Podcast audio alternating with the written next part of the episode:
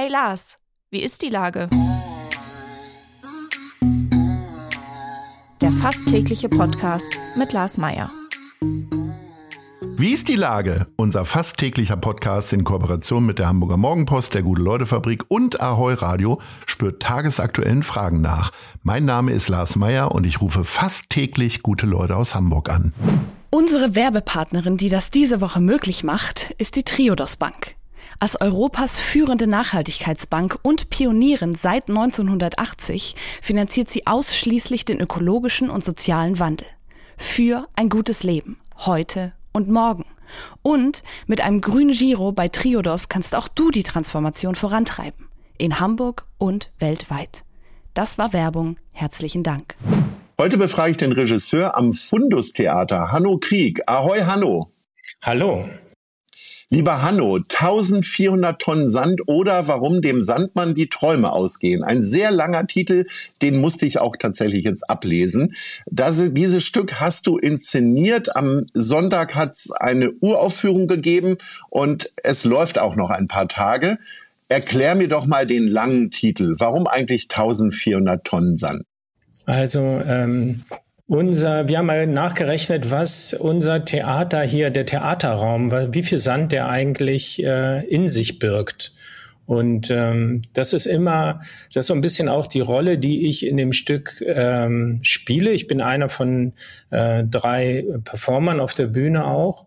Ähm, die, den, den vergessenen Sand sozusagen zu featuren, weil Sand ist, umgibt uns die ganze Zeit und macht auch sozusagen uns als Zivilisation aus. Wir vergessen, dass Glas aus Sand gemacht ist und äh, allerhand andere Dinge. Und ähm, das Theater ist aus 1400 Tonnen Sand gemacht. Und da dachten wir, das ist eine auch eine verrückte Idee, äh, sich das nochmal vor Augen zu führen, dass ähm, diese Geschichten, die wir hier erzählen, eigentlich nur dadurch möglich sind, dass Sand diesen Raum konstituiert. Das finde ich einen ganz tollen Ansatz. Vergisst man tatsächlich, dass äh, Glas aus Sand gemacht ist. Ähm, aber äh, Träume sind ja auch nicht nur aus Sand gemacht, aber ähm, der Sandmann bringt uns zum Schlafen. Aber warum geben denen denn die Träume jetzt aus? Ja, wir äh, haben, lesen natürlich alle solche Berichte, die kaum zu glauben sind, dass Sandknappheit herrscht, dass Sand gestohlen wird von Küsten ähm, und weggebaggert wird für die Bauindustrie. Das ist noch nicht bei in unseren Breiten so. Aber wir haben eine Mitperformerin aus Tansania, die dort geboren ist und die das berichtet aus ihrer Heimat, wo Leuten, die an einem Flussbett leben, der Sand weggebaggert wird äh, und sie ihre Gärten und Häuser verlieren. Und äh, das ist, das fanden wir dann schon auch dramatisch und haben gedacht, was sind eigentlich die Geschichten, die sonst noch so im Sand stecken? Und das sind ja nicht nur traurige Geschichten, sondern auch interessante Geschichten. Ähm, es, ich ich habe ganz, kann ich ja vielleicht kurz ausholen, zu Beginn der Recherche dieses Stückes habe ich ähm, äh, mich in der Sandsammelszene ein bisschen umgeschaut und habe geguckt, was, womit beschäftigen sich Leute, die ein Fable für Sand haben. Und wir haben eine Sandsammlung geschenkt bekommen von einer Dame aus Rendsburg. Ähm, und die hat uns über 600 Sorten Sand geschenkt in kleinen Verpackungen und überall eine Legende dazu. Und eine dieser Legenden war, ähm, ja, äh, Sand aus Afghanistan unter Gefahr geborgen. Und ähm, so, dann gibt es sozusagen biografischen Sand, Sand von dem Strand, wo ich schwimmen gelernt habe. Oder so, es gibt Sand, der sozusagen auch ähm, als geschichtlich oder, oder Sand aus Gizeh, da denkt man gleich an die Pyramiden, also sozusagen überall stecken kleine Geschichten drin. Und wir dachten, das sind vielleicht ähm, das, was der, der Sandmann auch braucht, diese Geschichten, die einen dann irgendwo wieder in so eine Welt führen, mit der wir zu tun haben und die nicht so technisch ist wie Bausand und ähm, Beton und solche Sachen. Ich finde das total fantastisch. Bis vor ein paar Minuten wusste ich nicht, dass es eine Sandsammelszene gibt. Äh, wie oh ja. hast du das? Hast du das im Internet einfach mal den Begriff äh, gesucht oder äh, kanntest du irgendjemanden, der in dieser Szenerie unterwegs ist? Überhaupt niemanden. Ich habe ja. einfach äh, so ein bisschen recherchiert und dann trifft man auf ähm, auch Ausstellungen, wo es gibt, äh, gab jetzt gerade eine Ausstellung zu Sand ähm, im Kunstkontext. Ähm, so, und ich bin dann äh, auf irgendeine Facebook-Gruppe gestoßen, wo Sand getauscht wird und äh, Leute quasi ihre neuesten Funde unter Mikroskop fotografieren und quasi ästhetisch sich austauschen über Sand. Und es gibt natürlich wissenschaftlich äh, äh, ein, ein breites Spektrum an Leuten, die auch ähm, sozusagen biochemisch oder, oder chemisch sich äh, damit befassen, was kann man da rausholen, was steckt da drin an, an Schwermetallen, an seltenen Erden. Das ist ja auch ein Thema, was sozusagen uns immer wieder so um die Ohren äh, schwirrt. Und das ist letztendlich auch Mineralsand, der seltene äh, chemische Verbindungen enthält, die wir für die Mobilphone-Geschichten brauchen oder für Computer. Ja, es sind ja Studierende der Hochschule Osnabrück und der Queen Mary University London beteiligt gewesen an der Entstehung des Stücks. Äh, wofür hat man die denn jetzt gebraucht? Ja, also wir versuchen natürlich immer ähm, nicht nur ähm, aus eigenen Recherche zu schöpfen, sondern andere Menschen, Künstler, äh, Beteiligte einzubinden.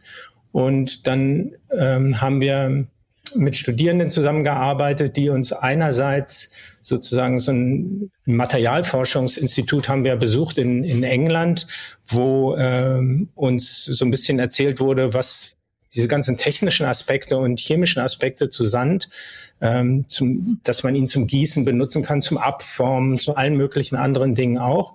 Und wir haben mit äh, Studierenden aus dem Theater- und Performance-Bereich zusammengearbeitet, um herauszufinden, was für Handlungs äh, Optionen bietet der Sand eigentlich? Äh, was gibt es auch kunstgeschichtlich im Bereich Sand?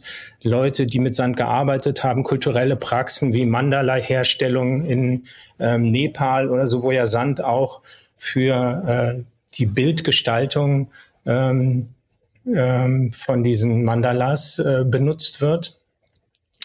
Also da äh, holen wir uns Inspiration und dann war auch ein Teil davon, dass wir eine experimental Sandkiste gemacht haben im letzten Herbst, wo wir Kinder eingeladen haben, hier mit uns ähm, Platz der Kinderrechte, wo unser Theater ist, sozusagen anders mit Sand nochmal zu spielen und sie auch zu befragen, wie sie mit Sand, äh, was sie für Erfahrungen mit Sand machen, ihnen die Möglichkeit zu geben, Sand zu mikroskopieren, mit ihnen mit Sand gemalt haben und so ins Gespräch mit unserer Kundschaft quasi gekommen sind, äh, um zu gucken, was interessiert die eigentlich am Sand. Und das ist ja schon die richtige Brücke zu dem Stück, denn ähm, die Vorstellungen finden recht früh statt, morgens um 10 Uhr. Äh, denn das Stück richtet sich insbesondere an Schulklassen und Familien mit Kindern. Also Sonntag am 11. Februar gibt es auch eine Vorstellung um 16 Uhr, aber es ist vor allen Dingen Kindertheater. Ja, unsere, ähm, unser Publikum bewegt sich für, diesem, für dieses Stück so ab drei bis, das werden wir sehen, ne? Ähm, wo, also wir denken schon so bis zehn, schätze ich. Ähm, und versuchen auf verschiedene ähm, auf verschiedenen Ebenen die abzuholen. Also es gibt auch die Möglichkeit sozusagen selbst den Sand zu untersuchen. Ähm, jedes Kind kriegt zu Beginn der Vorstellung eine kleine Lupe umgehängt und wir haben zwischendrin eine Szene, wo wir Sandproben sehr genau be betrachten und irgendwie Entdeckungen machen können, die man sonst so nicht macht, wenn man auf den Sand guckt. Wir werden gucken, wie man mit Sand Musik macht und all solche Sachen. Das hört sich wahnsinnig spannend an. Es gibt nur leider kaum mehr Karten. Äh, gibt es denn eine Chance, dass das Theaterstück verlängert wird oder ist also das schwierig, weil es ja sehr äh, materialintensiv ist? Es ne? ist materialintensiv, aber wir werden es sicher ähm, in, vielleicht im nächsten Jahr nochmal wieder aufnehmen oder in der nächsten Spielzeit. Das ist jetzt so ein erster Block und ähm, wir haben ja den großen Vorteil, dass unsere Klientel nachwächst. Also wir werden andere Kinder glücklich machen mit unseren Stücken ähm, und ähm, werden das sicher länger im Programm haben. Das ist äh, ganz wunderbar. Äh, wunderbar ist im Übrigen auch unsere Rubrik Nice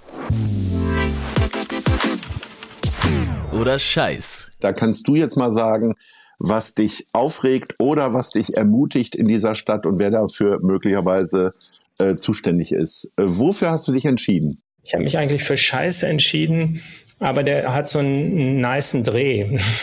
ähm, ist leider äh, jetzt nicht besonders kulturpolitisch. Ich bin jetzt in letzter Zeit sehr viel aus Bahrenfeld nach Hamm gefahren mit dem Bus. Und Bahrenfeld ist ganz fürchterlich angebunden mit dem Dreierbus. Und ich habe eine Beschwerde geschrieben, weil dauernd Busse ausfielen und habe dann einen netten Brief zurückbekommen vom HVV, der gesagt hat, es tut uns leid, ähm, werden Sie Busfahrer, äh, wo quasi gleich eine Stellenanzeige hinten dran stand. Und das fand ich irgendwie einen interessanten Dreh, hat mein Problem nicht gelöst, aber ich wünschte, Bahrenfeld wäre besser angebunden an die Stadt. Bus nach Bahrenfeld ist ein Song von Blumfeld, glaube ich, überlege ich gerade, auch wenn ich mich jetzt gerade blamiere. Äh, aber es gibt einen Song, der heißt Bus nach Bahnenfeld oder so ähnlich. Ähm, das wird jetzt die Musikredaktion von Ahoi Radio sicherlich rausfinden und diesen Song spielen. Vielen, vielen Dank, Hanno Krieg, für dieses inspirierende Gespräch über Sand ähm, ich finde äh, es immer wieder schön, solche Einblicke zu bekommen und wünsche euch ganz viel Erfolg mit eurem Stück 1400 Tonnen Sand oder warum dem Sandmann die Träume ausgehen, noch bis Mitte Februar im Fundustheater. Ahoi! Ahoi! Dieser Podcast wird präsentiert von der Gute-Leute-Fabrik, der Hamburger Morgenpost und Ahoi Radio.